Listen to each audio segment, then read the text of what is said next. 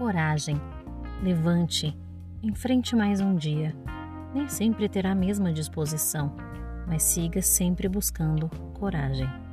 Tem sido cada vez mais difíceis as relações, manter o equilíbrio com tanta gente tóxica, tanta falta de sanidade, mas a nossa vida é feita de desafios e é importante conviver, tanto com quem você se espelha e te inspira, quanto com quem te ensina como você nunca deve ser.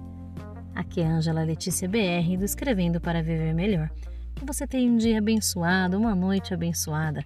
Que as palavras-chave da sua vida sejam sempre amor, bondade e prosperidade. Faça o bem sem olhar a quem, que o resto vem.